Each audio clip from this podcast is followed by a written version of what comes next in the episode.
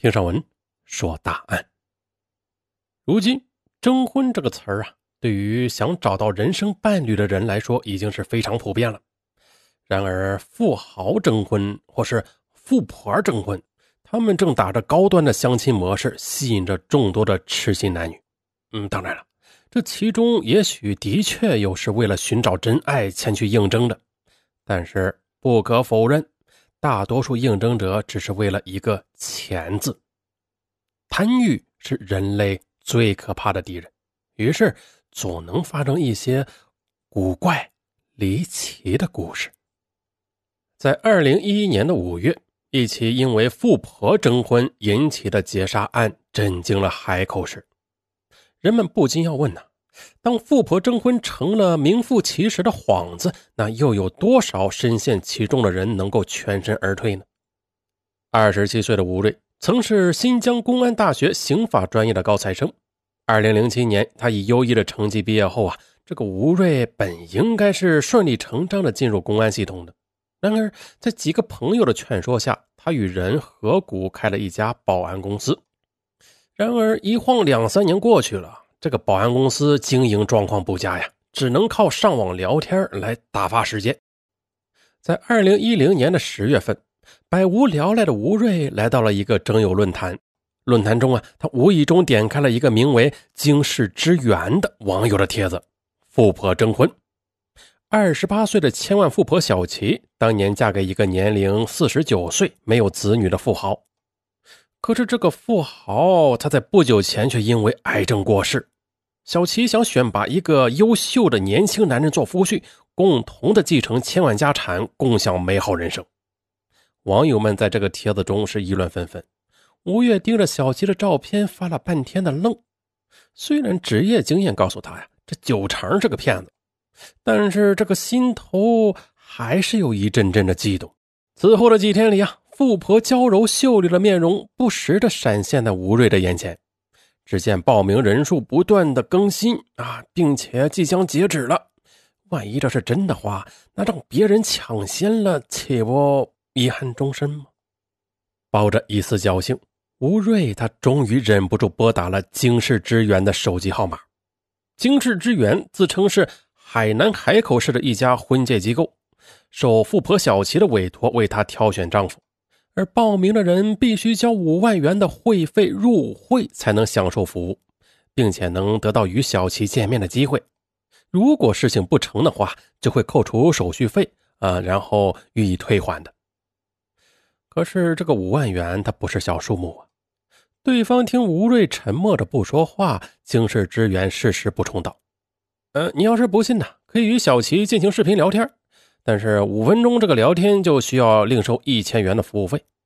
哎呀，一千元见见这个梦中情人，价格不贵，可以接受。果然呢，那次视频让吴瑞心动不已呀，既能携手梦中情人，还能继承千万财产，那少奋斗五十年呢？何止五十年呢？那是少奋斗一辈子呀！那怎么想他都值得一试啊！便带着一丝侥幸，他将五万元汇了过去。然而，在收到会费之后，经世之源却又提出了，由于安全原因，这个吴瑞还需缴纳五万元的保证金才能与小琪见面。嗯，这吴瑞满腔的羞愤与恼怒，但是他满脑子都是小琪的影子，他的心就像被什么掏空了一样。为了查明真相，吴瑞特意找到公安系统的老同学。证实这个手机号码的确是海口市的。在二零一二年十二月初，吴瑞带上了所有的家当，孤身来到了海口，并辗转的找到了经世之源婚介服务中心。有个称为英哥的人，他语带双关的说：“小琪虽然有钱，但是呢，他也喜欢大方豪爽的男人。”吴瑞一听能见到小琪，那自然是兴奋无比啊！两天之后，吴瑞与小琪见面了。哎呀，这各种的名牌手包、时尚手机，还有贵重的饰物，这个小琪确实像是个富婆。吴瑞激动的这个舌头直打结啊！一想到能和一个这样的绝色美女在一起，又有千万傍身，哎呀，付出什么都值了。这个晚上，吴瑞他大方的花掉了几千元。几天后，小齐又主动的给吴瑞打来电话，约他一起去打高尔夫。吴瑞是又喜又忧，他用信用卡套现了一万元备用。小齐在打球期间不断的接着电话，当一个电话挂上时，吴瑞他有些醋意：“哎呀，看来追你的人还真挺多的啊。”小齐没有直接回答，他狠狠的瞪了吴瑞一眼：“哼，还不都是你们这些贱男人，看到女人有钱又漂亮。”哼，都连自己姓什么都忘了。吴瑞他连忙赌咒发誓：“呃，不是，我和他们不一样，我我爱的是你的人，不是你的钱。”二零一一年一月初，小齐约好与吴瑞去国宾购物中心买衣服，这一个下午就花销了六七千呢。可是走出购物中心时，小齐他突然捂着肚子，痛苦的呻吟起来。吴瑞他当时吓得脸都白了：“哎，小齐，你这是怎么了？”啊！是胃病发了，小齐啊，他有气无力的呻吟着。吴瑞见状，赶紧冲到超市买了两袋面包和一瓶水，一块块的喂着小齐吃。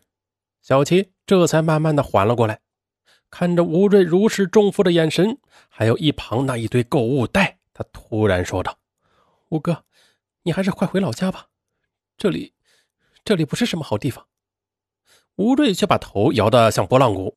哎呀，你就别再试探我了。你在哪儿，我就在哪儿。听到这话，这个小齐轻轻叹了口气，没有再说话。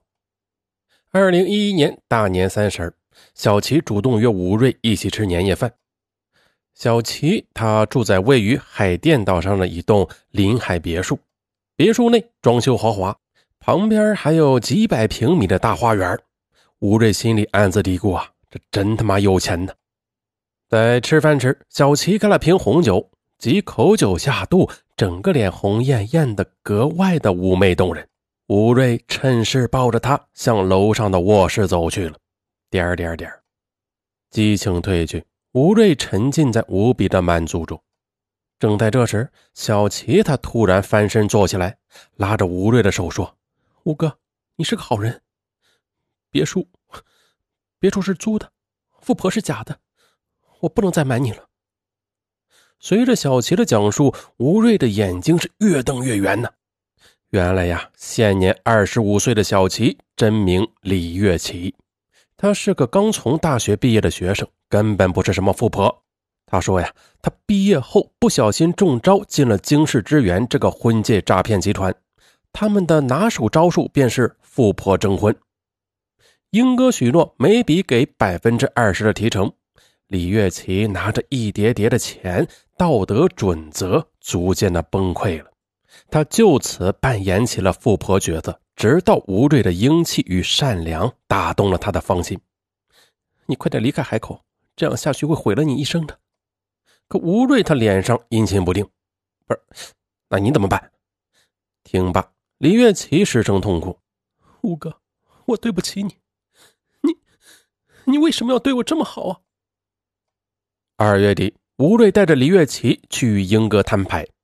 这个英哥他果然不甘心放弃李月琪这棵摇钱树。当时吴瑞见形势不对呀，立即用擒拿术干净利落的放到了英哥的两个打手。如此，英哥只能妥协。兄弟，算你狠，啊，拿十万，我让你们走，否则大家就拼个鱼死网破好了。那强龙不压地头蛇，这已经是最好的解决办法了。李月琪便拿出所有前段时间赚到的钱，终于解决了此事。重获自由身，吴越与李月琪决定开始崭新的生活。然而，好几场招聘会下来，这才发现谋生是那么的不易。吴瑞憋着一肚子气，要不我们也富婆征婚算了？你看英哥他们书没读几年，也不大把赚钱吗？如果此时吴瑞能够稳住心态，笃信勤劳致富的话，那他们的人生完全会是另一种走向。然而之前的经历却让两人都认为啊，反正婚姻诈骗这么赚钱，何不趁年轻搞他一票呢？也正是因为此刻的这个决定，令两人的命运一步步的滑向了深渊。就此，李月琪依旧是富婆征婚。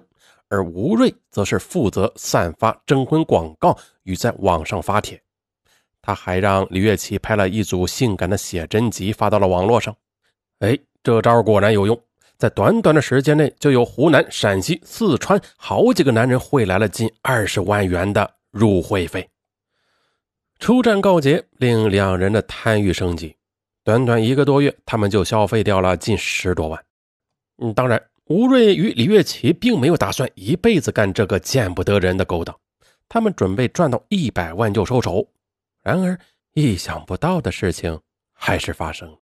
二零一一年三月，一个男人给吴瑞打来了电话，说对李月琪一见钟情，并且很爽快的汇来了五万元的入会费。